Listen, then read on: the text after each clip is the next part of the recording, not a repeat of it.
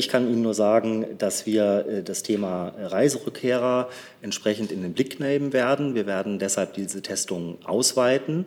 Es gilt aber nach wie vor, und das ist ein Appell, den wir täglich und dann auch der Minister immer wieder äh, ähm, äh, formuliert, dass ein vernünftiges Verhalten und Wachsamkeit eines jeden Einzelnen unverzichtbar sind. Dazu gehört Abstand halten, dazu gehört äh, Hygieneregelungen einzuhalten und dazu gehört äh, ein Mund-Nasenschutz. Wie soll man denn im Flugzeug Abstand halten? Liebe Kolleginnen und Kollegen, herzlich willkommen in der Bundespressekonferenz an diesem Montag zur Regierungspressekonferenz. Lassen Sie mich zwei, drei Worte zur Bundespressekonferenz sagen, weil es nach wie vor auch ein öffentliches Interesse an dieser Veranstaltung gibt, die live übertragen wird auf einigen Sendern. Das ist eine Veranstaltung der Bundespressekonferenz. Ähm, die Bundespressekonferenz ist eine regierungsunabhängige Organisation, ein Verein der Hauptstadtjournalistinnen und Journalisten. Unsere Aufgabe ist es, Pressekonferenzen zu veranstalten, wo wir gewährleisten, dass Mitglieder der Bundespressekonferenz und des Vereins der Auslandspresse ihre Fragen stellen können. Wir freuen uns, dass auch in der Corona-Pandemie mit Abstand und allen Hygienemaßstäben und Standards wir Gäste begrüßen können. Das sind heute die stellvertretende Regierungssprecherin Ulrike Demmer und die Sprecherinnen und Sprecher der Ministerien. Herzlich willkommen. Und ich begrüße auch noch Janine Rieger und Daniel Meixner, die diese Veranstaltung Gebärdendolmetschen werden. Diese Gebärdendolmetschung ist im Fernsehsender Phoenix zu sehen, der das freundlicherweise ähm, zur Verfügung stellt. Bevor wir zu den Fragen kommen, hat Frau Demmer erst eine Mitteilung für uns und Sie haben jetzt das Wort. Genau, vielleicht ganz zuvorderst was Persönliches. Also ich bin heiser. Könnte sein, dass ich in dieser Regierungspressekonferenz husten muss. Es ist getestet, kein Corona.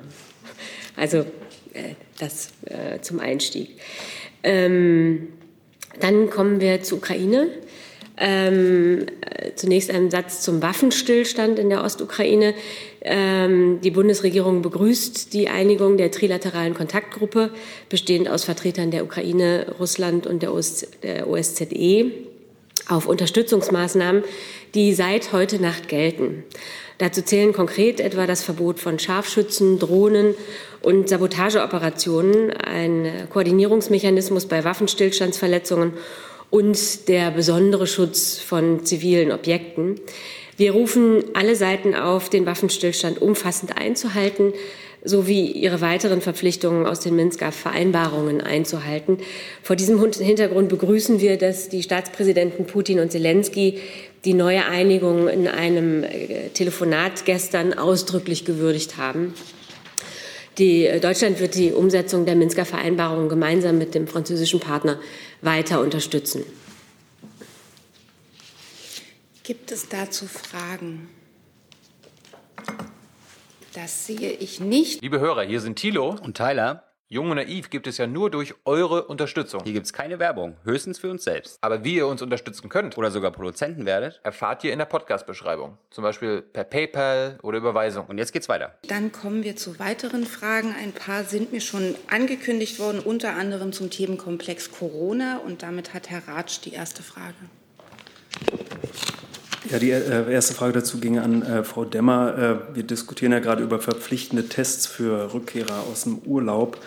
Ähm, welche Meinung hat die Kanzlerin dazu, wäre die Frage. Und an das BMG nachfolgend, es wird ja auch geprüft, was da nun möglich ist, auf welcher rechtlichen Grundlage wäre das denn möglich? Also ähm, äh, Sie sprechen die Tests an. Wie Sie wissen, hat ja der Bundes Bundesgesundheitsminister angekündigt zu prüfen, inwieweit eine Testung, Testung für Urlauber aus Risikogebieten verpflichtend eingeführt werden kann. Ähm, und Chef BK äh, Helge Braun, also der Chef des Kanzleramtes, hat heute Morgen in einem Radiointerview die Prüf diese Prüfung ausdrücklich begrüßt. Das heißt, wir schauen uns das jetzt mal an. Eine Ausbreitung des Virus aufgrund von infizierten Rückkehrern aus Risikogebieten muss natürlich frühzeitig eingedämmt werden. Daher ist es wichtig zu testen, um mögliche Infektionsketten zu unterbrechen. Ähm, aber da kann bestimmt auch das Gesundheitsministerium noch Näheres zu mitteilen. Ja, sehr viel nicht mehr. Ich äh, kann das natürlich gerne ergänzen. Äh, Sie wissen ja, dass die Gesundheitsminister äh, von Bund und Ländern sich am Freitag darauf geeinigt haben, verpflichtende Tests für Rückkehrer aus allen Risikogebieten rechtlich zu prüfen. Ähm, Minister Spahn hat darauf am Samstag auch noch mal in einem Radiointerview im Deutschlandfunk verwiesen. Diese rechtliche Prüfung läuft jetzt. Ähm, klar ist auch, äh, der zunehmende Reiseverkehr erhöht das Risiko, äh, wieder mehr Infektionen nach Deutschland, äh, dass wieder mehr Infektionen nach Deutschland hineingetragen werden. Und im Zweifel testen wir lieber einmal zu viel als zu wenig. Und vielleicht noch mal eine Nachfrage. Ähm, wenn Sie sagen rechtliche Prüfung, in welchem Bereich wird denn geprüft? Infektionsschutzgesetz oder wo wäre denn möglicherweise eine, da ein Weg, das möglich zu machen? Das ist unter anderem auch Gegenstand der rechtlichen Prüfung. Herr Keller dazu? Zumindest wenn man dazu ein Gesetz ändern müsste, könnte man das ja frühestens im September machen, wenn der Bundestag wieder zusammentritt, wenn man nicht eine Sondersitzung machen will. Ist es nicht dann zu spät?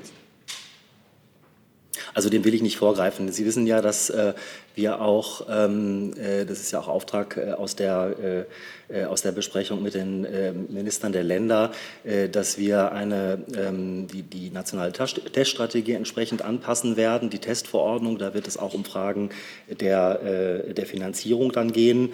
Ähm, insofern die Reiserückkehrer kommen jetzt wieder zurück nach Deutschland und äh, Sie können davon ausgehen, äh, dass das auch relativ schnell dann äh, geregelt wird. Herr Lenz, war das auch eine Frage?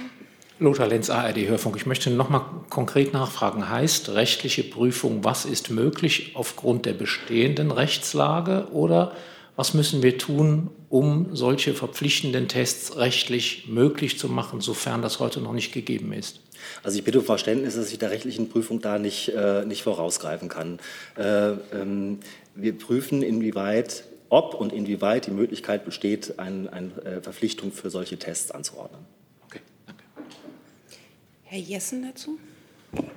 Umfasst die rechtliche Prüfung ähm, auch die Prüfung, ob Fluggesellschaften die Art der Belegung ihrer Flugzeuge vorgeschrieben werden kann. Wir haben ja im Moment die Situation, dass zwar gesagt wird, im Urlaub, äh, Leute, Urlauber verhalten sich äh, sozusagen unvorsichtig. Es wird gewarnt, dass die Enge auf Flughäfen äh, ein Ansteckungs- und Infektionsrisiko bedeutet. Aber die größte Enge haben wir doch immer noch in den Fliegern, wo Menschen über Stunden im Abstand von wenigen Zentimetern sitzen. Also müsste man dann nicht auch prüfen, ob vorgeschrieben werden kann, welche Abstandsregeln äh, in Flugzeugen zu gelten haben. Also äh, für den, äh, ich möchte noch mal hinweisen, dass für den, für den Flug, sowie auch für den grenzenden Bus- und Bahnverkehr aus Risikogebieten im Ausland sozusagen der Auftrag auch an unser Haus formuliert worden ist, die Aussteigerkarten entsprechend ähm, ähm, anzupassen und auch entsprechend anzuordnen. Ähm, das ist der Hinweis, den ich Ihnen äh, dazu geben kann. Ja, dann ist meine Nachfrage. Äh, dieses Projekt äh, sozusagen Schutz vor Ansteckung ist ja dann ein klassisches ressortübergreifendes. Ist es das Verkehrs- oder das Wirtschaftsministerium, das dann dafür zuständig wäre, zu, wenigstens für die nationalen Carrier anzugeben, welche Abstandsabstände in Flugzeugen einzuhalten sind? Und prüfen Sie das? Die Frage ging jetzt an. Ja, äh, ist, es, ist es Verkehr oder ist es Wirtschaft? Verkehr vermutlich. Ich frage mal das Wirtschaftsministerium. Ich denke auch, das ist das Verkehrsministerium.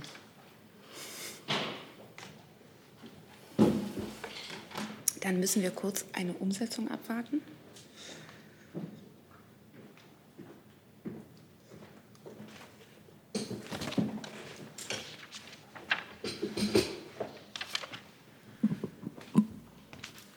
Vielen Dank für die Frage. Ähm, der Minister hatte sich unter anderem letzte Woche ja auch beim Aviation Summit äh, dazu geäußert. Und zwar haben wir zum einen auf europäischer Ebene jetzt einheitliche Standards äh, vereinbart. Die finden Sie alle dort in der Pressekonferenz als auch auf den Seiten der Europäischen Kommission. Ich kann die gerne noch mal vortragen, wenn Sie möchten. Das ist zum einen die Verpflichtung eines Mund-Nasenschutzes äh, ab sechs Jahren, die Intensivierung der Reinigungsleistungen, Informationen der Reisenden, ähm, das Einhalten des Abstandsgebotes am Flughafen und während des gesamten Abfertigungsprozesses und auch die hohe Frischluftquote am Flugzeug.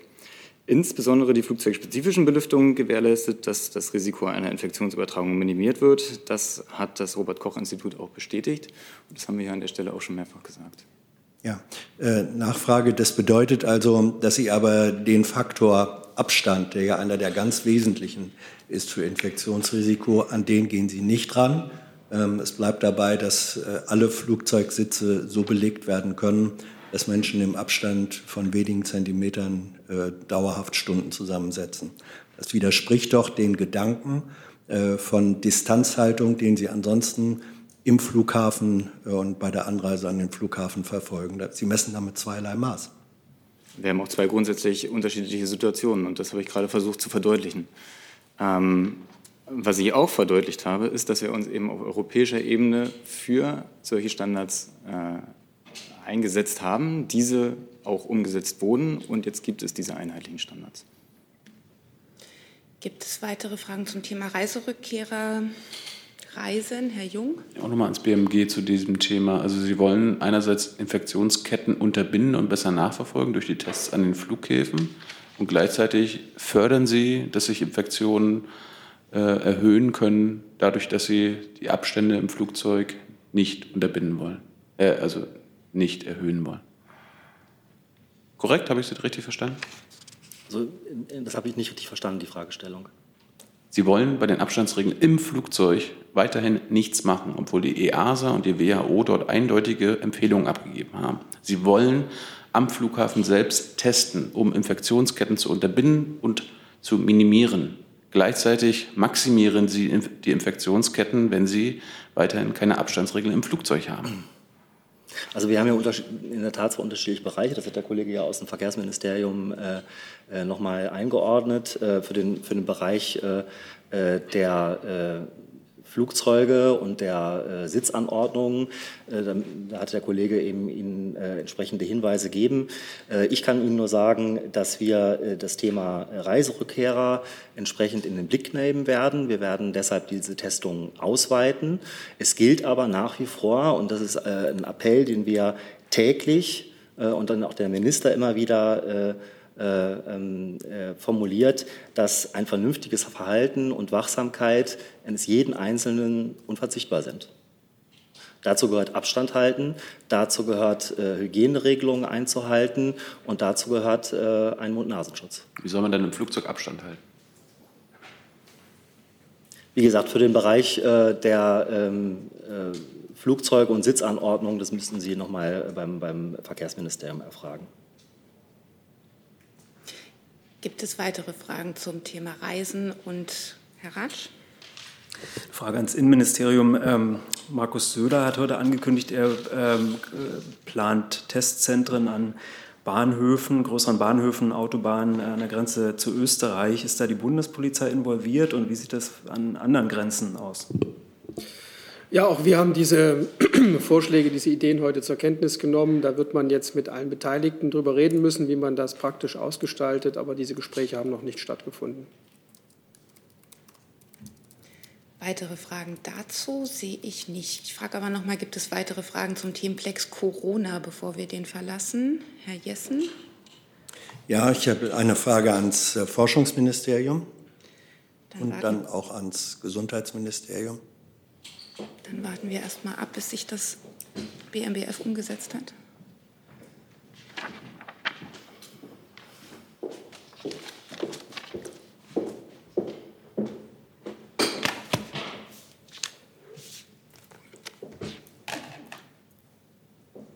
Frau Karliczek hat ja angekündigt, dass wenn ein Impfstoff äh, gefunden sei, jeder Deutsche, der geimpft werden möchte, auch geimpft werden könne.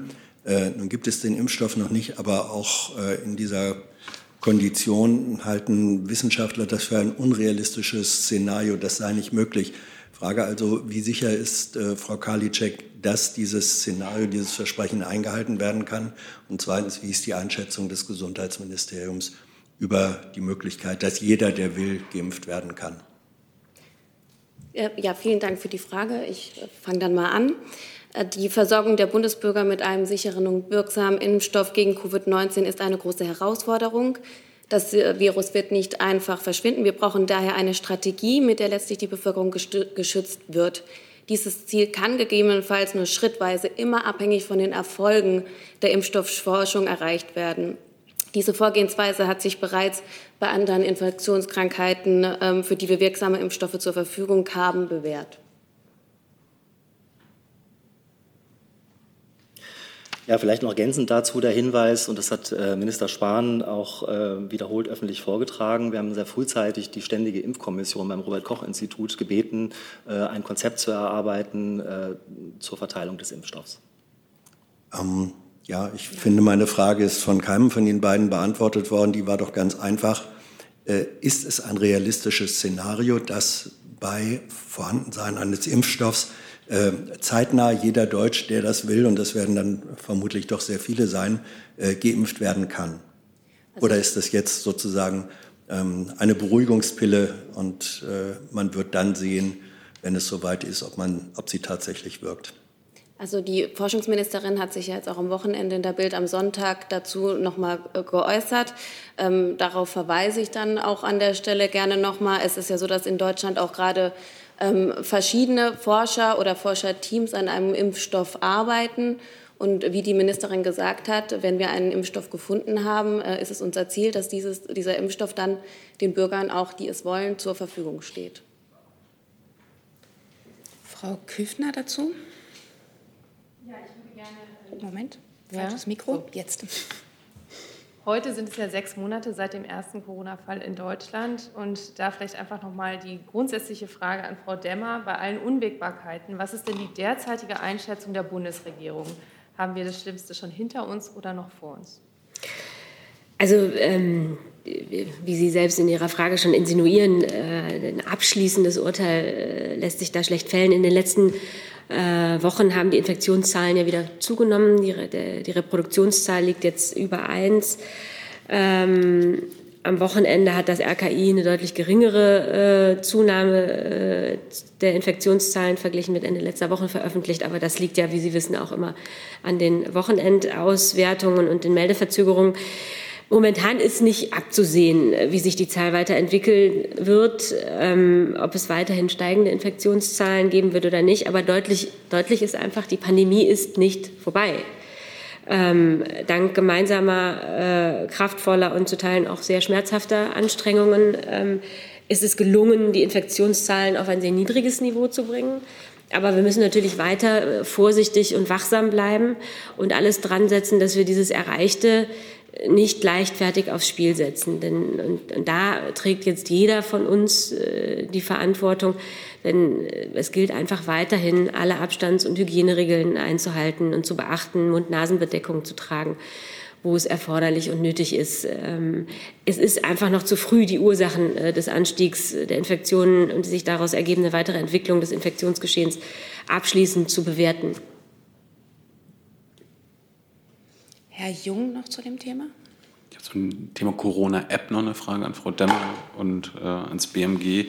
Äh, die Zahlen stagnieren ja mittlerweile. Also letzten Wochen war ja zwischen 15,5 und 16 Millionen äh, die Rede. Also ist, die Downloads steigen nicht mehr. Nicht mehr Menschen laden sich die App runter.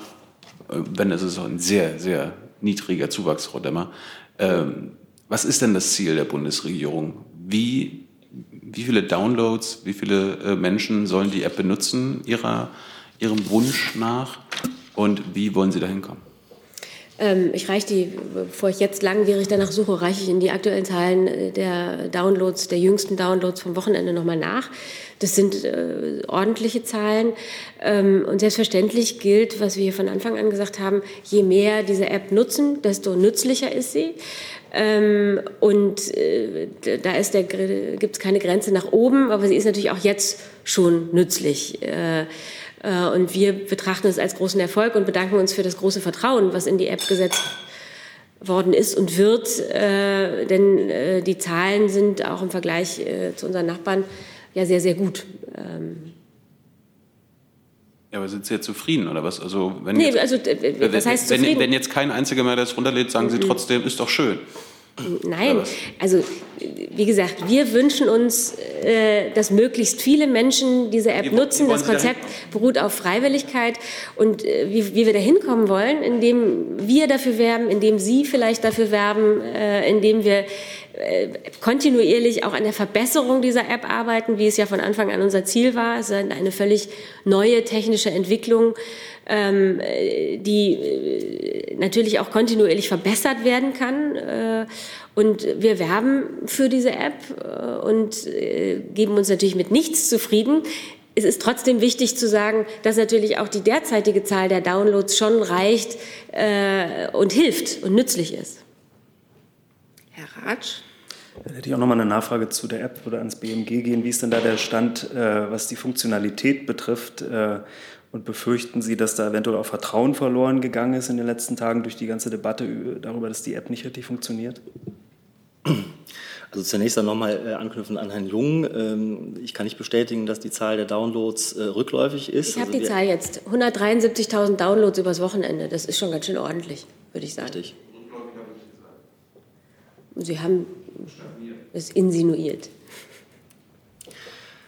Ähm, ja, Sie wissen ja vielleicht, äh, dass äh, ähm, das Entwicklerteam äh, ähm, äh, sowohl für Android äh, als auch für die iOS-Geräte den Weg- den Weg gefunden hat, die temporären äh, Geräte äh, und betriebsbedingten Einschränkungen bei der Hintergrundaktualisierung zu lösen. Darüber haben Minister Spahn, Kanzleramtschef Braun äh, und auch die Entwickler ja am gestrigen Abend äh, in einer Stellungnahme informiert. Ähm,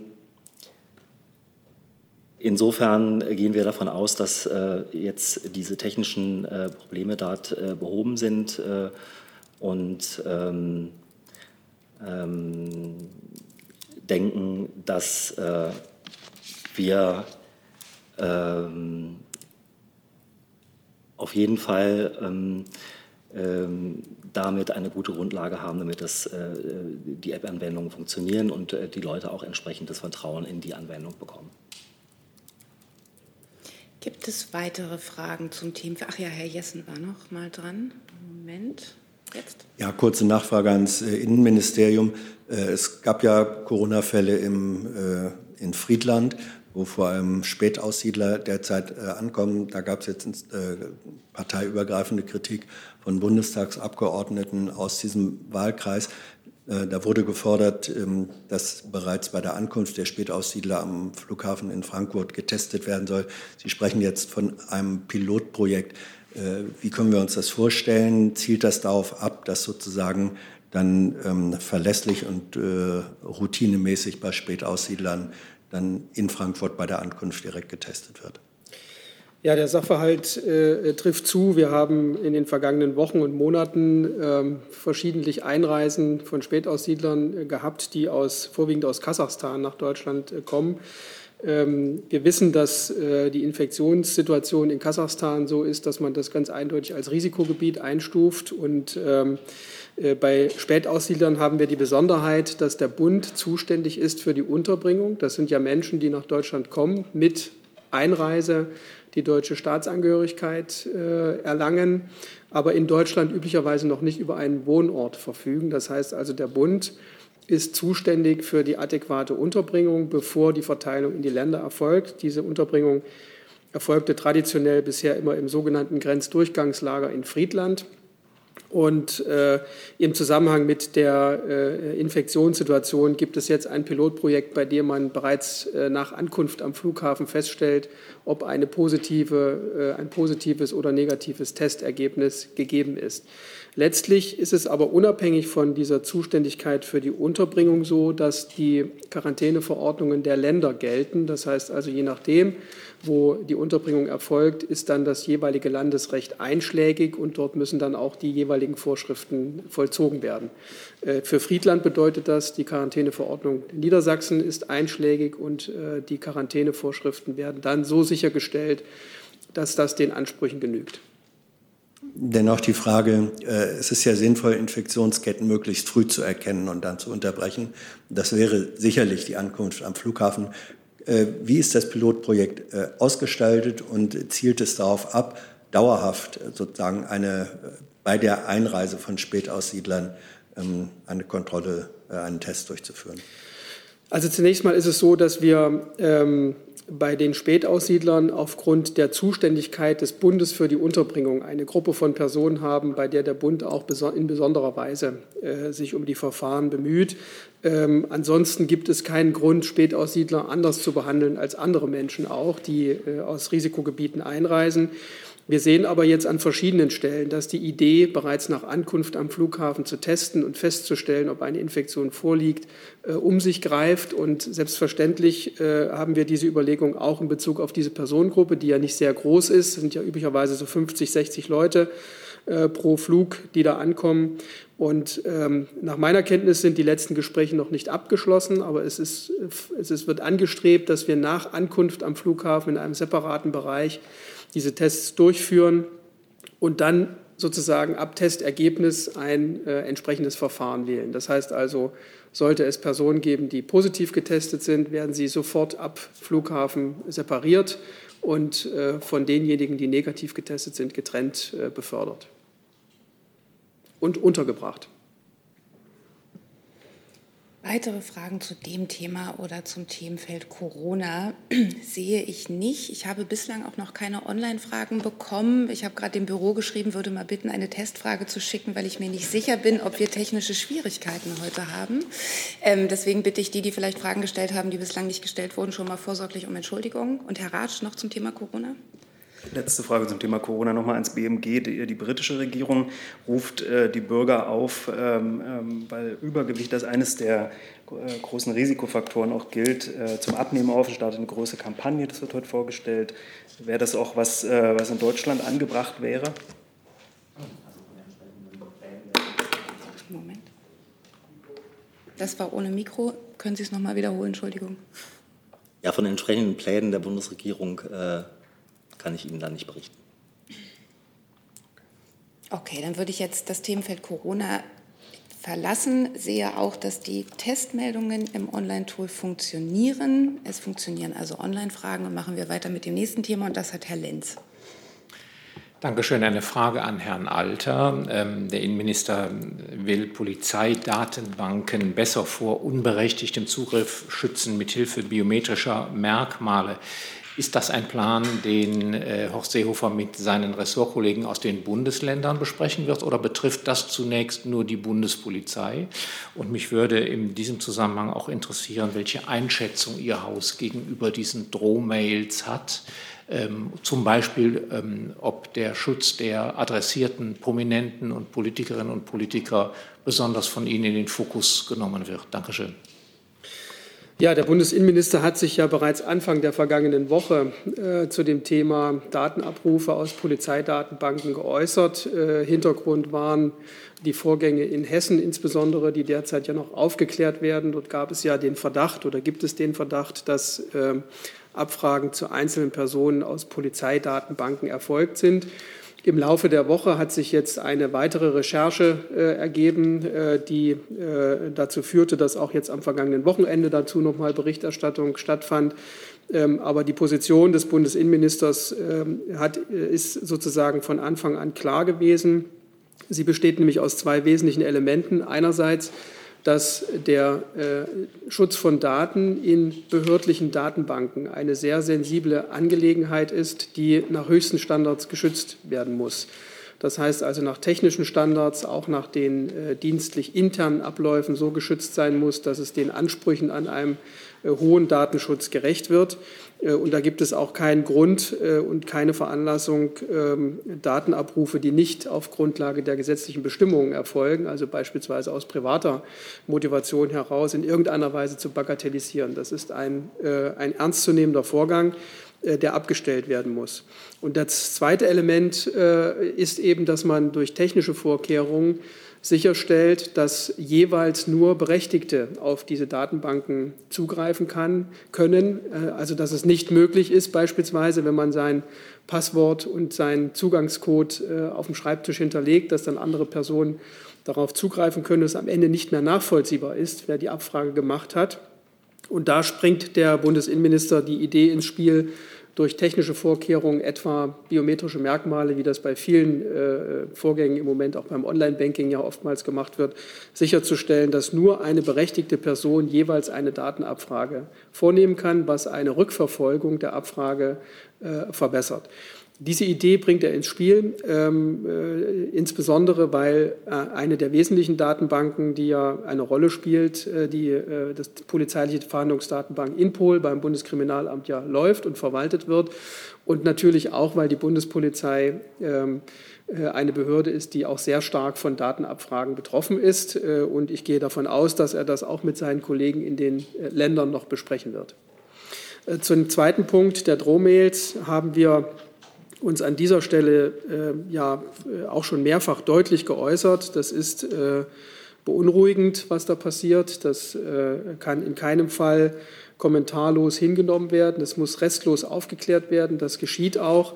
Und was die Gefährdungssituation angeht, äh, ist es eine Angelegenheit der zuständigen Polizeien. Das heißt also für beispielsweise für politische Akteure in den Ländern, auch der jeweiligen Länderpolizeien auf Bundesebene des BKA, ähm, sich mit diesen Mails zu beschäftigen und äh, daraus abzuleiten, ob eine konkrete Gefährdungssituation für die jeweilige Person besteht. Und wenn das der Fall ist, dann die notwendigen Schutzvorkehrungen auch einzuleiten. Das geschieht üblicherweise im direkten Austausch mit den betroffenen Personen ähm, und äh, individuell. Ähm, Im Übrigen hat der Bundesinnenminister auch darauf hingewiesen, ähm, man muss die Situation jetzt aufklären, sehr äh, akribisch ähm, äh, aufklären und nicht vorher zu äh, Schlussfolgerungen kommen oder Vorverurteilungen, weil die Sache im Moment noch nicht hinreichend klar ist.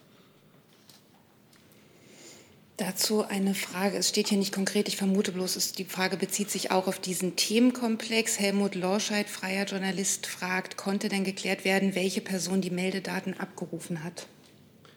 Ähm, das bezieht sich möglicherweise auf die Vorgänge in Hessen, diese Frage. Die kann ich an dieser Stelle nicht beantworten. Die Aufklärung läuft vor Ort.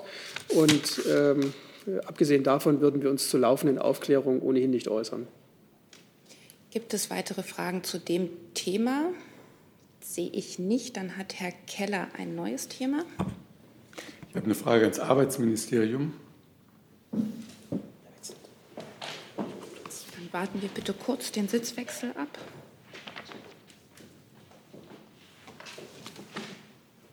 Zu, zum Thema Werkverträge.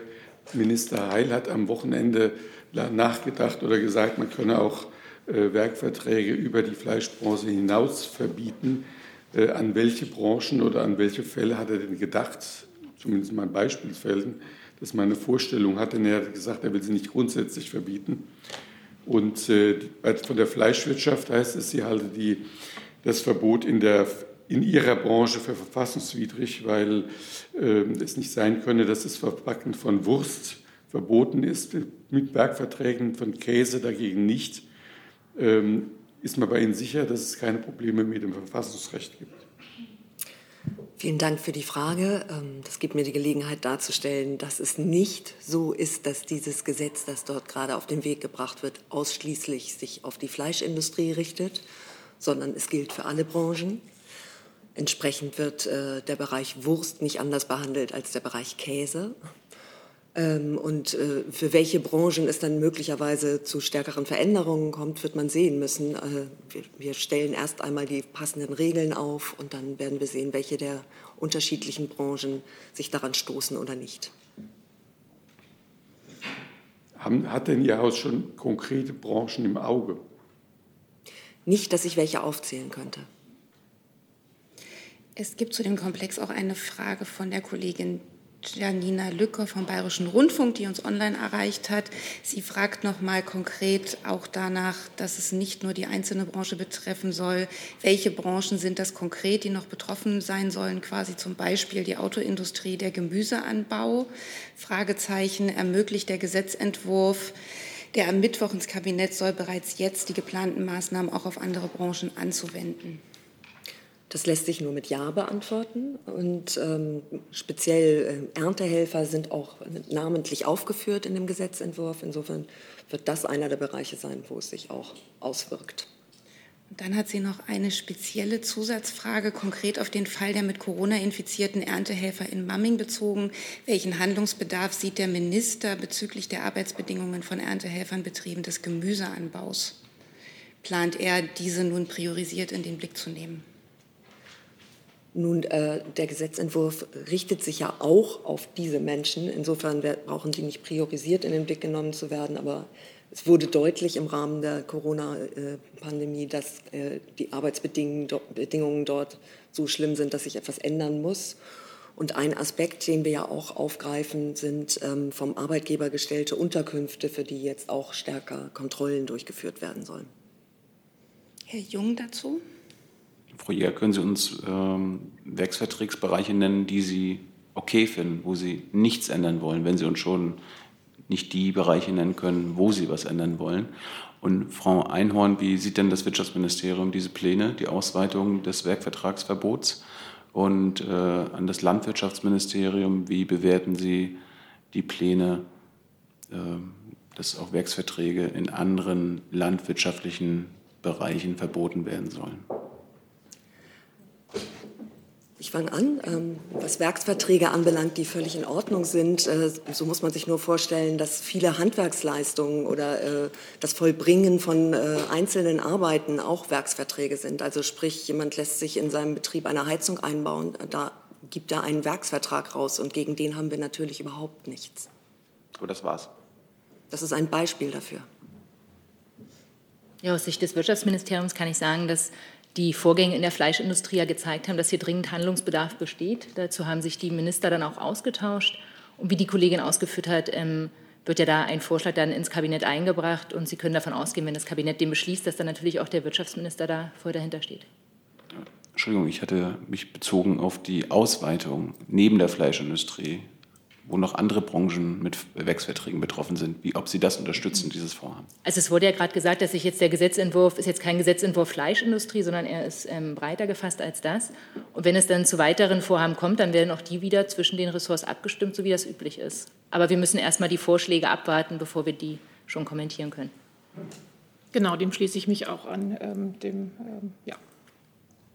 Sehen Sie denn Bedarf, dass es auch in weiteren Branchen Werksvertrags, äh, naja, Werksvertragsverbote gibt? Herr Jung, ich kann mich ja nicht für die Branchen, ich kann ja nicht für die Branchen sprechen, äh, wo es ausgeweitet wird. Das ist ein Entwurf aus dem Arbeitsministerium und ähm, das wurde jetzt gerade hinreichend erklärt, dass das auch noch mal ins Kabinett muss und wenn es da Änderungswünsche gibt und Erweiterungswünsche, wird das auch in einem demokratischen Verfahren besprochen. Und das Ganze passiert am Mittwoch. Gibt es weitere Fragen zu dem Thema. Das sehe ich nicht. Dann habe ich noch Herrn Lücking mit einem neuen Thema. Ja, eine Frage ans BMVG. Dann warten wir auch da.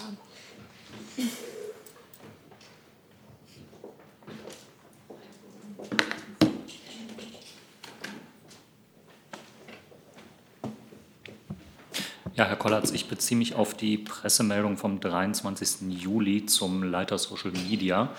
Ähm, das Ministerium hat äh, gesagt, dass er nie Leiter Social Media gewesen ist, sondern Referent ohne Leitungsfunktion in einem Referat des Presseinfostabes des Ministeriums, das sich unter anderem mit einem kleinen Teil der Social Media Aktivitäten äh, befasst. Wie definiert ähm, die Bundeswehr den Begriff Leiter? Und wie erklären Sie sich, dass äh, der angesprochene Herr Bonat drei Jahre lang als Leiter Social Media öffentlich aufgetreten ist? Zunächst im BMVG ist es so organisiert, dass für Ressourcen und Richtungsentscheidungen immer die Referatsleitungen oder höher verantwortlich sind. Da sprechen wir im Ministerium eben von Leitungsfunktionen. Ähm, der Herr Bonert ähm, ist ähm, ausdrücklich als Referent Social Media ausgewiesen. Er bereitet also Entscheidungen anderer vor ist insofern natürlich für diese Entscheidungsvorbereitung verantwortlich, aber eben nicht in Leitungsfunktion, weil er keine Ressourcen oder Richtungsentscheidungen trifft. Das ist eine relativ formale Erklärung. Ähm, auch auf Nachfrage äh, war es uns wichtig, das so deutlich zu machen, dass er im äh, Ministerium keine Leitungsfunktion im Sinne von Ressourcenentscheidungen hat. Die Erklärung, warum er vielleicht auch auf seinen sozialen Medien privater Art ähm, sich als Head of Social Media oder Ähnlichem bezeichnet, ähm, entzieht sich unserer Bewertung ähm, im dienstlichen Bereich ähm, und formell übernimmt er keine Leitungsfunktion. Nachfrage. Ähm, wenn man auf seinen Instagram-Account geht, dann sind dort explizit Porträtfotos mit der Unterschrift Name Leiter Social Media BMVG. Wem hätte das im Rahmen der Dienstaufsicht in den letzten drei Jahren auffallen müssen, dass sich jemand hier einen Titel anzieht? Ja, und ähm, zu den Dimensionen, die Ihre Pressemeldung hat, der NDR stand am Wochenende unter Beschuss aus der rechten Ecke die äh, quasi Falschberichterstattung äh, unterstellt haben, ja, was so auch nicht äh, stimmt. Also wir reden hier über den Leiter Social Media, der sich über Jahre so dargestellt hat. Wer hat das im Ministerium zu verantworten, dass das in dieser Weise möglich ist? Er hat mehrere Preise abgeräumt.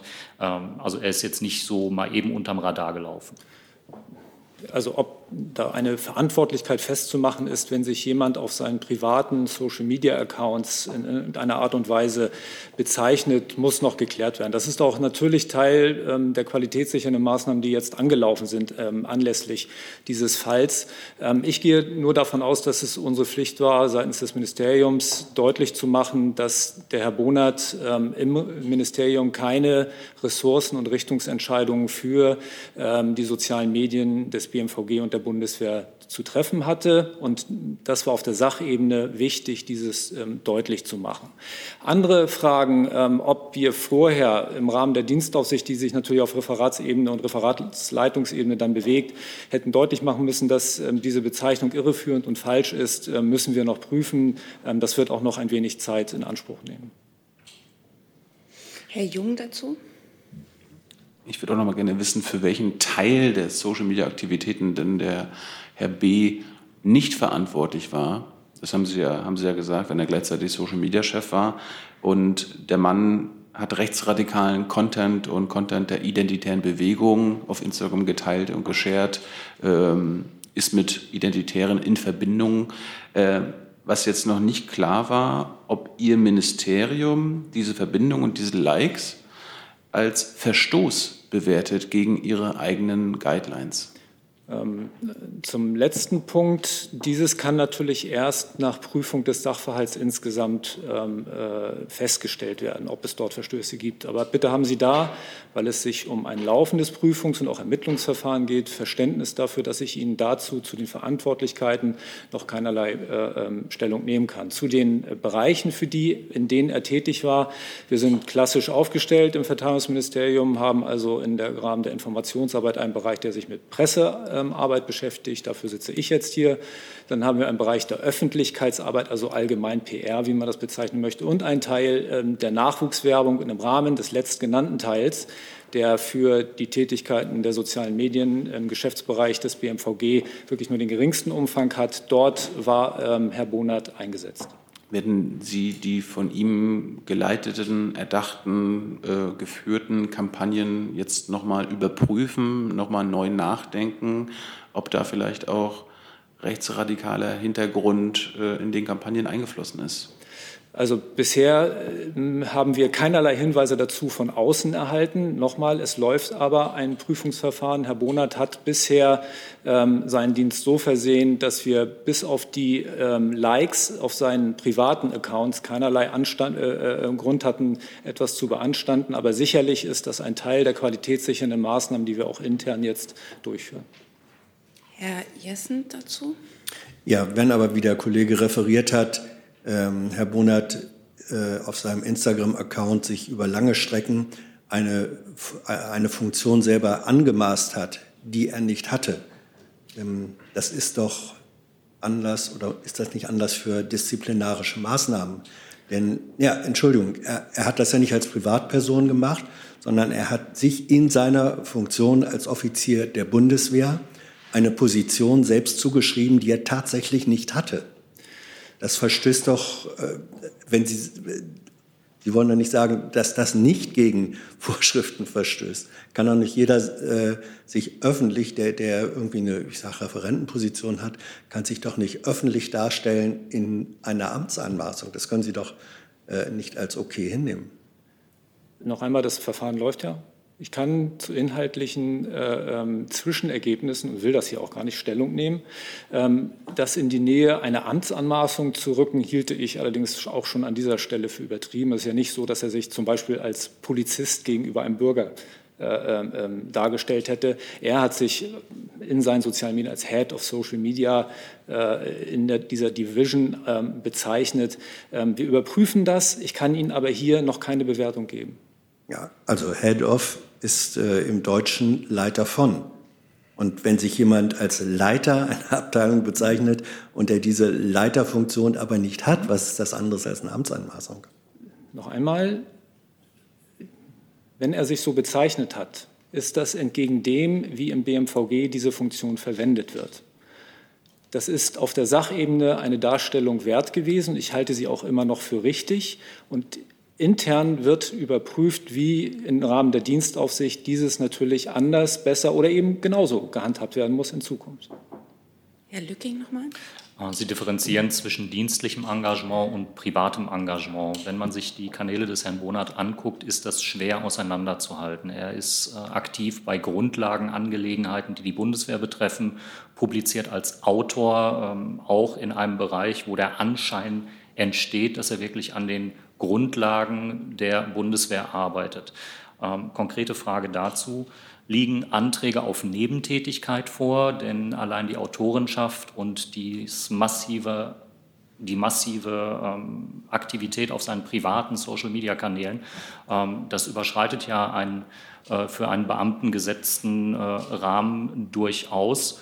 Und werden Sie alle seine privaten Postings der letzten drei Jahre auf Uhrzeit überprüfen und ob er zu dieser Uhrzeit gerade Dienst im Bereich des BMVG zu versehen hatte? Uns steht es zu, die im Rahmen seiner dienstlichen Tätigkeit getätigten Äußerungen zu bewerten, sowie ob er sich zu dienstlichen Sachverhalten auch auf privaten Kanälen geäußert hat. Andere Dinge ähm, sind nur schwer in Überprüfungsverfahren ähm, hier darzustellen, denn Sie müssen sich ja auch vorstellen, dass es nicht in die Richtung gehen darf, dass der Dienstherr allen seinen Angestellten hinterher schnüffelt, was dort auf sozialen Medien passiert. Das können und wollen wir nicht. Ähm, zuletzt äh, zu den erst beiden genannten Sachverhalten werden wir sicherlich eine ähm, Überprüfung vornehmen und noch einmal zu laufenden Ermittlungen, gerade zu Einzelpersonalfragen, wo jetzt auch ähm, Herr Bonert sich ja schon namentlich ähm, selbst geäußert hat in den Medien und damit auch als Mensch und als Person in der Öffentlichkeit steht, kann ich hier keine Stellung nehmen. Nochmal, es ist ein laufendes Ermittlungsverfahren.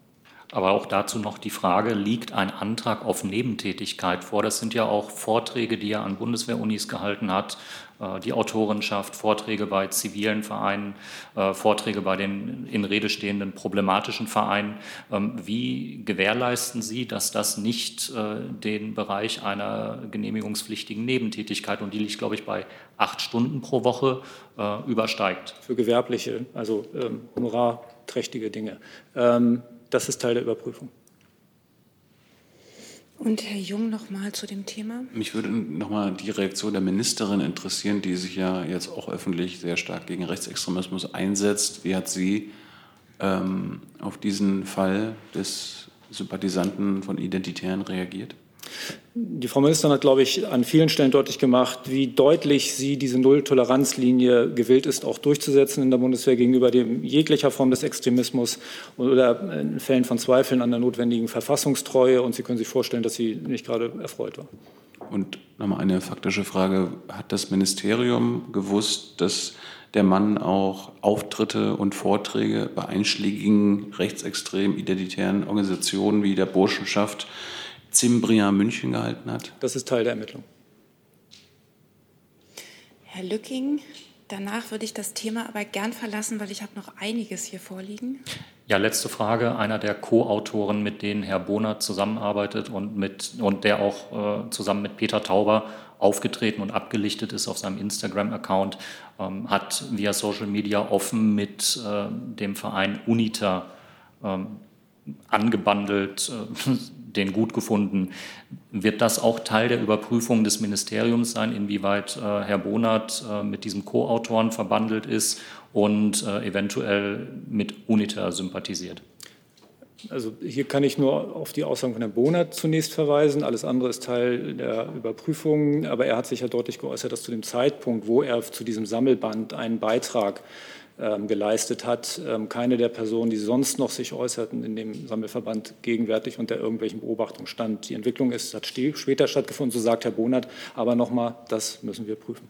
Die Frage bezog sich auf das Buch äh, Der unsichtbare Veteran, was er zusammen mit einem Björn Schreiber veröffentlicht hat. Und eben jener Björn Schreiber ähm, äh, Bezüge zu UNITA auf. Und inzwischen, ja. Mhm. Inzwischen. Inzwischen tut er das wohl, aber Teil der Überprüfung. Dann würde ich das Thema an der Stelle gerne beenden. Ich habe jetzt noch, um einfach mal Erwartungsmanagement zu betreiben, Herrn Lenz, Herrn Keller, Frau Küfner und Herrn Jung mit neuen Themen auf den Zettel. Und auch bei den Online-Fragen sind noch drei bis vier neue Themen dabei. Und tatsächlich war es so, dass am Anfang die Online-Fragen nicht funktioniert haben. Und auch vielleicht so ganz zum Schluss würde ich gerne noch mal zwei Corona-Fragen unterbringen, die am Anfang nicht aufgelaufen sind, ähm, an die Kollegen, die uns zuschauen, dass die noch eine Antwort darauf erhalten. Dann machen wir weiter mit Herrn Lenz. Ähm, gibt es vielleicht Fragen an mich, um den Personenverkehr und Traffic hier vielleicht ein bisschen zu begrenzen? Um die vorziehen oder? Welche Frage? Ob es Fragen an mich gibt, bevor ich wieder den Sie Platz müssen, wechsle. Ja, das können wir natürlich. Ich kann das, wir können das auch so machen. Hat jemand von denen im Saal ans Verteidigungsministerium eine Frage? Nein. Gut. Dann können Sie vielleicht tatsächlich mit dem Auswärtigen Amt am besten wechseln. An das wird es noch Fragen geben.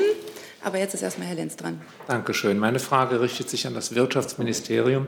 Die Welt berichtet von einer Initiative der Grünen für schärfere Sanktionen gegenüber Internetanbietern, die regelmäßig geringere Datenraten liefern, als sie vertraglich ihren Kunden versprochen haben. Gibt es eine entsprechende Initiative der Bundesregierung? Konkreter gefragt, auch verfolgt die Bundesnetzagentur Pläne, ähm, solche Internetanbieter, die nicht das liefern, was sie versprochen haben, schärfer zu sanktionieren oder auch schadenersatzpflichtig zu machen? Danke. Ja, das ist in der Tat, wie Sie ja eben schon gesagt haben, ähm, eine Frage, die sich eigentlich primär an die Bundesnetzagentur richtet. Die Bundesnetzagentur führt dazu regelmäßig jährlich ein Monitoring durch, ähm, um zu schauen, wie ähm, die Telekommunikationsanbieter ähm, ja, die Leistungen abdecken, die sie ähm, den Kunden vertraglich zugesichert haben. Und ähm, da gibt es auch Mechanismen innerhalb der Bundesnetzagentur, wo man sich als Verbraucher hinwenden kann. Ähm, es gibt ähm, die Möglichkeit, online zu testen, ob die Rate, die man erhält, der Rate entspricht, der Übertragungsrate entspricht, ähm, die einem vertraglich zugesichert wurde. Und wenn das nicht der Fall ist, gibt es auch ähm, Maßnahmen und Verfahren, die die Bundesnetzagentur aufgelegt hat für Verbraucher, um dort Abhilfe zu schaffen. Aber tatsächlich im Detail ähm, müssten Sie das eventuell noch mal bei der Bundesnetzagentur selbst erfragen. Gibt es weitere Fragen dazu? Sehe ich nicht. Dann hat Herr Keller ein neues Thema. Ich habe eine Frage an das Innenministerium.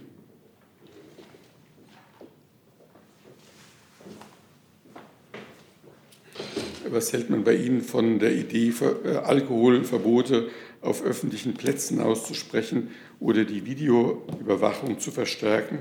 Minister Seehofer hatte nach Stuttgart härtere Strafen verlangt und darauf verwiesen, dass es immer mehr Angriffe auf Polizisten oder Rettungskräfte gäbe.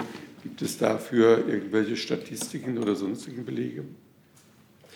Also zu den statistischen Daten äh, habe ich in der vergangenen Woche hier vorgetragen. Äh, in Bezug auf die Angriffe auf Polizeibeamte gibt es einmal jährlich ein Lagebild des Bundeskriminalamtes und dort können Sie die jeweiligen Entwicklungen der Zahlenverläufe nachschauen.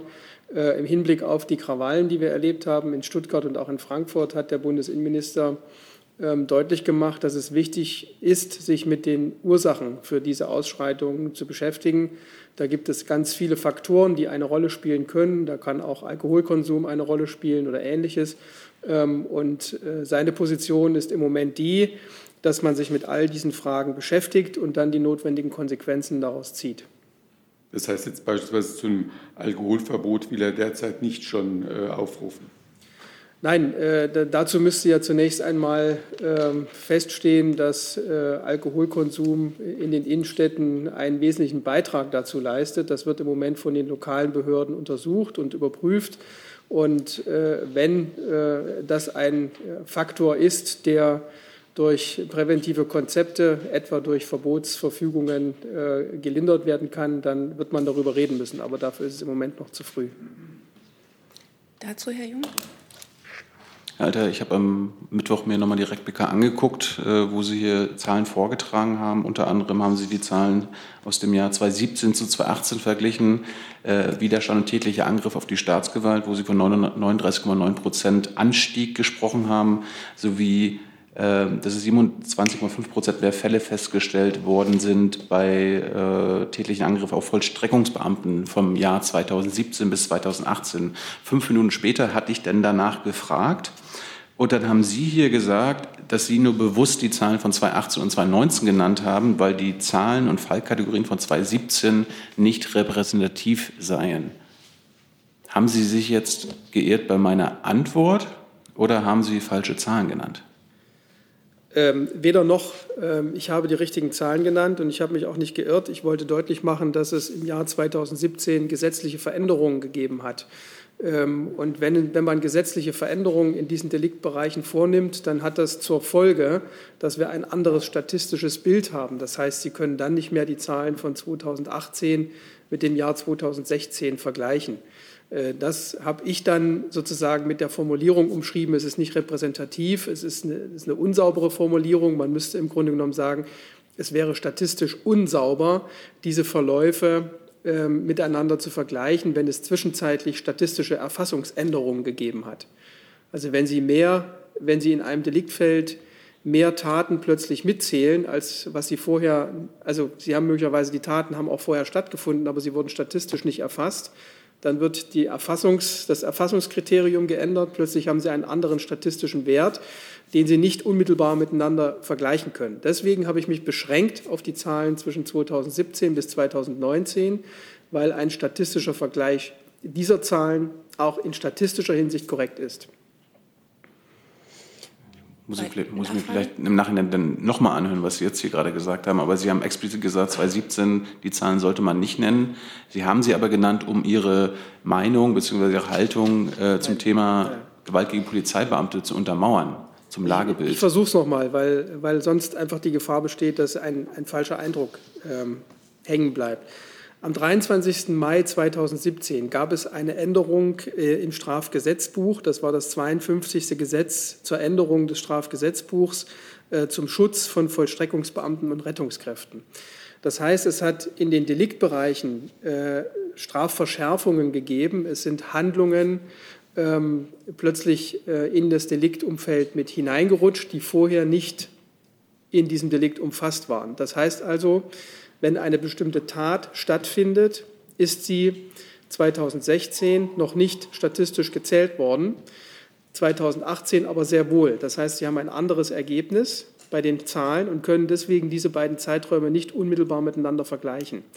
Beide Zahlen sind richtig, nur ein statistischer Vergleich wäre unsauber. Deswegen habe ich mich beschränkt auf die Daten, die nach der Änderung des Strafgesetzbuchs erhoben wurden, und die sind insgesamt vergleichbar.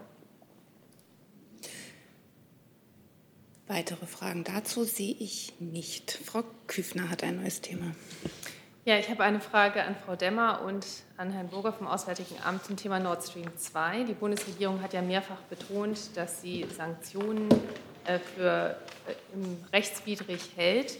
Nun gibt es Berichte der Welt am Sonntag, dass einzelne Firmen sich äh, in Videokonferenzen mit ähm, offiziellen ähm, Repräsentanten der US-Regierung gefunden haben, wo ihnen weitreichende Konsequenzen angedroht wurden. Ähm, zunächst würde ich gerne von Ihnen wissen, ob Sie eigene Erkenntnisse über ein, eine solche Herangehensweise an konkrete Unternehmen, speziell deutsche Unternehmen, haben und wie die Bundesregierung und auf welcher Ebene sie darauf reagieren wird. Also vielleicht kann ich noch mal ganz allgemein äh, die Haltung der Bundesregierung zu Nord Stream 2 äh, bekräftigen. Da hat sich nichts dran geändert. Nach wie vor gilt, dass es sich im Kern natürlich um ein Projekt der Wirtschaft handelt. Ähm, es gibt eben diese politische Dimension, äh, äh, zu der wir uns wiederholt geäußert haben. Äh, für die Bundesregierung war und ist zentral, dass die Ukraine ähm, auch mit Nord Stream 2 Gastransitland bleiben muss. Und mit dem in Wien unterzeichneten Transitvertrag haben Russland und die Ukraine genau dafür die Weichen gestellt und ein wichtiges Signal für die Gewährleistung äh, der europäischen Gasversor Gasversorgungssicherheit gesetzt. Ähm, die Bundesregierung hat auch immer wieder deutlich gemacht, dass äh, derartige unilaterale gegen deutsche und europäische Unternehmen gerichtete extraterritoriale Sanktionen, wie sie von den Vereinigten Staaten verhängt und jüngst auch durch die Änderung der Durchführungsvorschriften ähm, äh, zu Countering America's Adversaries Through Sanctions Act verschärft wurden, ablehnt. Ähm, uns ist bekannt, äh, dass die USA Gespräche mit deutschen Unternehmen führen, um die Anwendung dieser verschärften eben genannten äh, Durchführungsvorschrift zu erläutern. Ähm, die Bundesregierung ist hierzu auch mit den Unternehmen in Kontakt.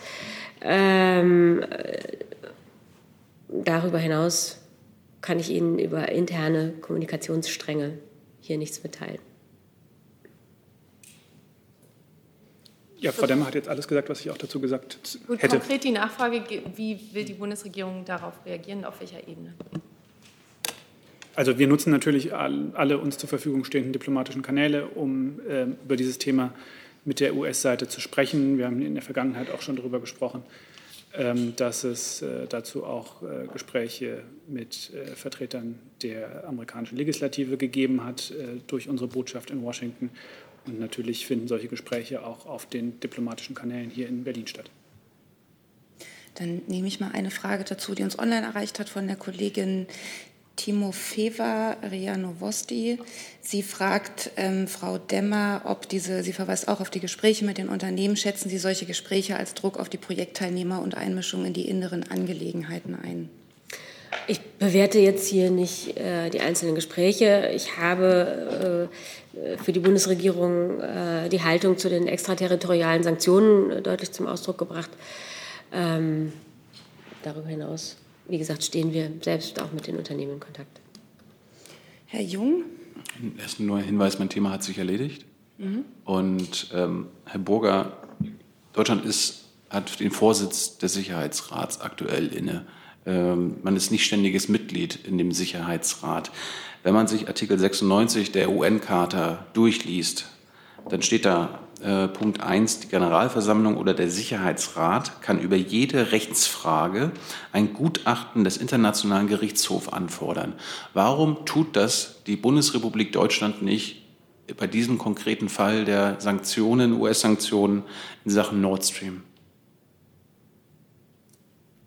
Also ich muss zugeben, dass ich mir die UN-Charta nicht vor dieser Regierungspressekonferenz noch mal im Einzelnen durchgelesen habe, deswegen auch den Wortlaut des Artikels nicht äh, präsent habe, den Sie mir gerade vorgelesen haben. Aber wenn ich Sie richtig verstehe, äh, wenn, ich Sie, wenn ich richtig zugehört habe, ist da davon die Rede, dass der Sicherheitsrat die Möglichkeit hat, dem IGH eine Frage vorzulegen. Mhm ähm, und nicht der Vorsitz des Sicherheitsrates. Das heißt, der Sicherheitsrat müsste zunächst mal eine Entscheidung treffen. Äh, der Vorsitz des Sicherheitsrates ist eine wichtige Funktion, aber ähm, der, Sicherheitsrat, der Vorsitz des Sicherheitsrats kann nicht äh, sozusagen in eigener Herrlichkeit äh, die Funktion wahrnehmen, die der Sicherheitsrat als solcher nach der UN-Charta hat. Das wollte ich ja nicht suggerieren, sondern Sie könnten das einbringen, damit der Sicherheitsrat das beschließt, weil warum sollten die Amerikaner die sich ihrer Sache ja sehr sicher sind, denn dagegen sein? Also warum tun sie das nicht? Sie werden ja, die andere Möglichkeit ist ja auch Gegensanktionen zu machen, das wäre ja Hanebüchen von deutscher Seite. Warum gehen sie nicht den UN-Weg, den Weg des Völkerrechts? Also ähm, wenn Sie uns das sozusagen als, als Anregung mitgeben, dann nehme ich das gerne mit. Ähm, die Haltung der Bundesregierung zu diesem Thema und wie wir auf diplomatischen Kanälen damit umgehen, haben Frau Demmer und ich ja gerade mitgeteilt. Weitere Fragen dazu sehe ich nicht. Dann würde ich jetzt erstmal die Fragen online nehmen, die auch ans Auswärtige Amt gehen. Äh, Tatjana Fisova von der russischen privaten äh, Agentur Interfax fragt, die Ukraine strebt anscheinend ein neues Normandie-Treffen an. Wie, wie sehen zurzeit die Verhandlungen aus? Könnte ein Ministertreffen oder ein Gipfel noch vor September stattfinden? Also zu dem Themenkomplex hat ja äh, Frau Demmer zu Beginn der Regierungspressekonferenz schon vorgetragen und ähm, die ja, ähm, Entwicklungen, die es ähm, bei der Umsetzung äh, der Münster Vereinbarung äh, gerade aktuell gibt, ähm, eingeordnet. Äh, ich kann jetzt ergänzend keine neuen Termine ähm, ankündigen, ähm, aber die Arbeit in diesem Format geht natürlich weiter. Auch ich kann keine äh, Termine auf Chefebene ankündigen. Weitere Fragen dazu sehe ich auch nicht. Das waren die Fragen, die erst später reinkamen und am Anfang noch nicht da waren. Deshalb eine andere Frage ans Auswärtige Amt von der Kollegin Maidudin vom EPD. Die Bundesregierung fordert seit fast zwei Monaten eine Erklärung der US-Behörden dazu, warum ein Team der Deutschen Welle bei den Protesten in Minneapolis von der Polizei beschossen worden ist. Wurde der Vorfall inzwischen untersucht und haben Sie eine Antwort bekommen? Dazu muss ich die Antwort nachliefern. Mhm. Dann gucke ich noch mal ob den, auf, in den Saal, ob hier noch weitere Fragen sind. Wenn nicht, gibt es online noch mehr. Ähm, eine Frage geht ans Wirtschaftsministerium. Es geht um die Kohle die Kollegin Petra Sorge von Dow Jones News fragt, laut der Bund-Länder-Vereinbarung für die Milliardenstrukturhilfen erhält das Wirtschaftsministerium deutlich mehr Machtzuwachs. Wie wird eine unabhängige Kontrolle der Mittelvergabe durch Dritte sichergestellt? Rechnet das Wirtschaftsministerium damit, dass die Vereinbarung Ende August unterzeichnet werden kann? Also zum Unterzeichnungstermin ähm, kann ich mich jetzt nicht äußern. Wir sind ähm, dabei und wollen das so schnell umsetzen, wie wir auch ähm, das Kohleausstiegsgesetz ja dann in der schnellstmöglichen Zeit umgesetzt haben. Zu den Kontrollmechanismen, auch da müsste ich ähm, die Antwort nachreichen, inwiefern da geplant ist, ähm, das zu überprüfen. Dazu? Herr Ratsch, äh, gibt es Fragen noch sonst zu diesem Thema? Sehe ich nicht. Dann hat Herr Ratsch noch ein Thema. Ja, das wäre nochmal eine Frage an äh, Kanzleramt, Wirtschaftsministerium und Finanzministerium zum Thema äh, Wirecard und äh, Stand der Dinge. Äh, wie ist da der Stand der Dinge bei der Ressortabstimmung zum Aktionsplan und äh, mit dem ja da Konsequenzen gezogen werden sollen und welche offenen Fragen äh, werden da gesehen beim Wirtschaftsministerium und Kanzleramt? Also ich kann vielleicht einsteigen. Wir hatten ja hier deutlich zum Ausdruck gebracht, dass es wichtig ist, dass Schaden vom Finanzplatz Deutschland abgewendet äh, werden muss und eine wirksame Kontrolle sichergestellt werden muss. Da gibt es ein gemeinsames Verständnis darüber in der Bundesregierung, dass wir da zügig und gründlich aufklären müssen, was passiert ist, äh, wie es dazu kommen konnte und eben welche Konsequenzen wir aus dem äh, Skandal äh, ziehen müssen. Und entsprechende, ja nun auch vorgestellte Maßnahmen werden jetzt innerhalb äh, der Bundesregierung abgestimmt. Ja, da kann ich mich im Grunde nur Frau Demmer anschließen. Ähm, Bundesminister Altmaier hat von Anfang an betont, dass es ihm sehr wichtig ist, ähm, dass hier ähm, die Vorfälle aufgeklärt werden und dass auch dort, wo sich Nachbesserungsbedarf zeigt, wo sich Lücken zeigen oder auch Potenziale, um einfach die Effizienz der Kontrolle noch zu stärken, dass, dass dort auch zügig die Änderungen in Angriff genommen werden und es geht hier um den Ruf des Finanzstandorts Deutschlands und deshalb ist uns das ähm, ein großes Anliegen, sowie der ähm, gesamten Bundesregierung auch. Ja, das kann ich dann auch noch mal unterstreichen. Deswegen haben wir den Aktionsplan ja vorgelegt. Der Minister hat sich ja auch äh, dazu letzte Woche äh, geäußert. Er hat gesagt, auf Bilanzen muss Verlass sein. Deshalb arbeiten wir in der Bundesregierung an einem Aktionsplan, um Bilanzbetrügereien einen Riegel vorzuschieben. Wir brauchen deutlich schärfere Regelungen bei Wirtschaftsprüfung und Bilanzkontrolle, bei Aufsicht und Zahlungsdienstleistungen. Deshalb greifen wir durch. Mein Ziel ist eine weitreichende Reform mit klaren Maßnahmen gegen Bilanzmanipulation und für eine starke Aufsicht. Äh, diese Vorschläge haben wir in der Bundesregierung äh, vorgelegt und stimmen sie jetzt äh, ab. Und wie Sie sehen, herrscht da große Einigkeit im Ziel. Gibt es da schon einen Zeitplan, wann man da was hört? Also wann da die Vorschläge vorliegen? Ja, wir sind in der Abstimmung und äh, sobald wir Ergebnisse haben, werden wir uns äh, auch hier in der Pressekonferenz dazu äußern. Weitere Fragen dazu sehe ich nicht. Dann würde ich jetzt ganz zum Schluss noch mal drei Corona-Fragen, die am Anfang nicht durchgekommen sind, durch die Leitung gerne stellen und würde auch noch mal bitten, dass Finanzen und Auswärtiges Amt noch mal tauschen, weil ich glaube, das Amt brauchen wir dazu noch einmal.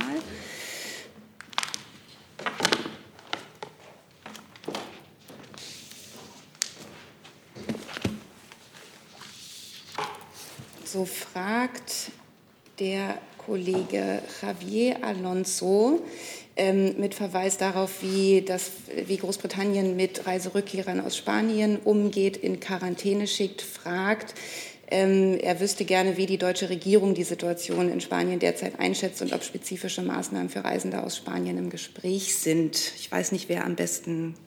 Ja, das ist, glaube ich, mein.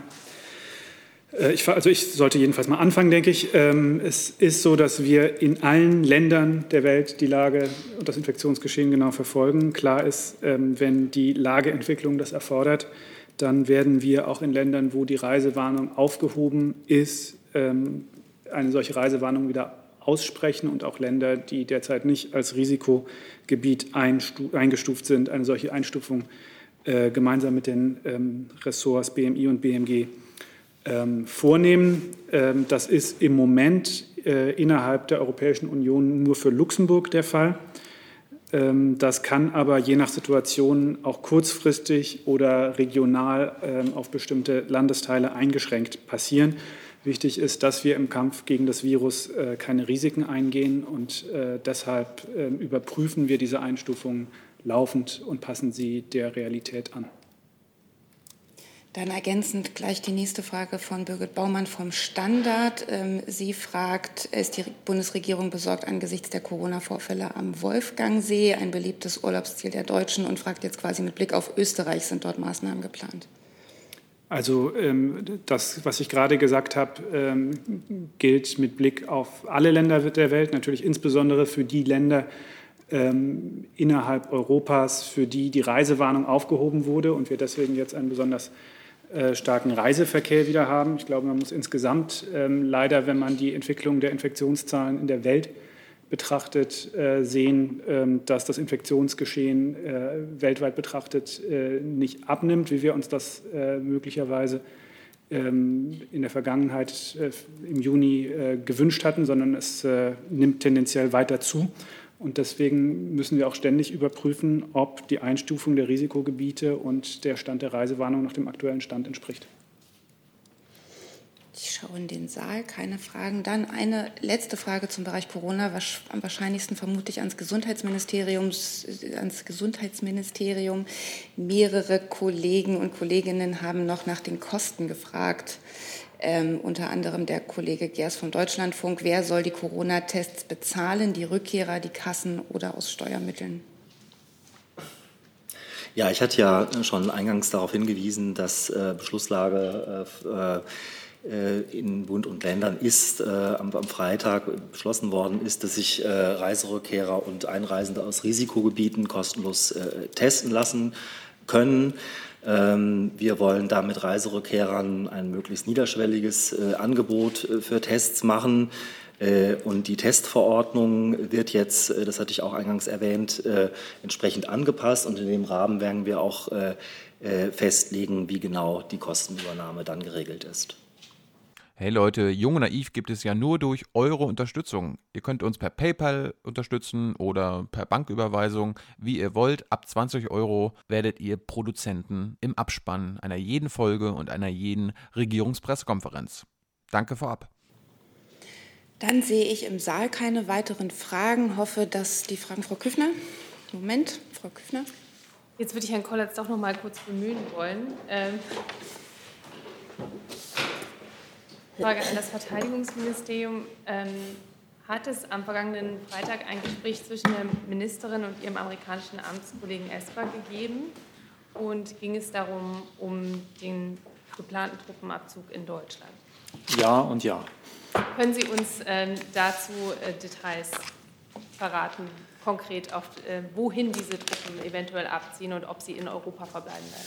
Kann ich Ihnen leider noch nicht. Ähm, wir haben ja schon häufiger an dieser Stelle über dieses Thema gesprochen und auch gemeinsam festgestellt, dass es ähm, ein recht komplexer Kommunikationssachverhalt ist, denn hier sind nicht nur mehrere Staaten, Länder und Regierungen betroffen, die ähm, von den Entscheidungen natürlich dann, äh, wie gesagt, betroffen sind. Auch innerhalb Deutschlands sind Ministerpräsidentinnen und Ministerpräsidenten betroffen. Und deswegen wird es im Laufe der Woche, so viel kann ich ich Ihnen sagen, eine abgestimmte ähm, öffentlichkeitswirksame Äußerung sowohl der Amerikaner als auch unserer Stellen geben vor. Davor geschaltet ist auch noch eine Information an das Parlament, die wir ähm, vorbereiten in gemeinsamer Abstimmung mit den betroffenen Ministerien, denn auch das ist ressortübergreifend. Die Federführung für äh, Stationierungsfragen ausländischer Streitkräfte hat ja das Auswärtige Amt, ähm, auch das Innenministerium, das Finanzministerium und eben wir sind betroffen und das muss leider noch abgestimmt werden.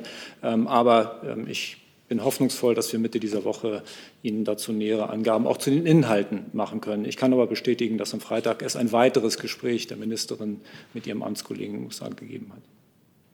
Herr Jessen?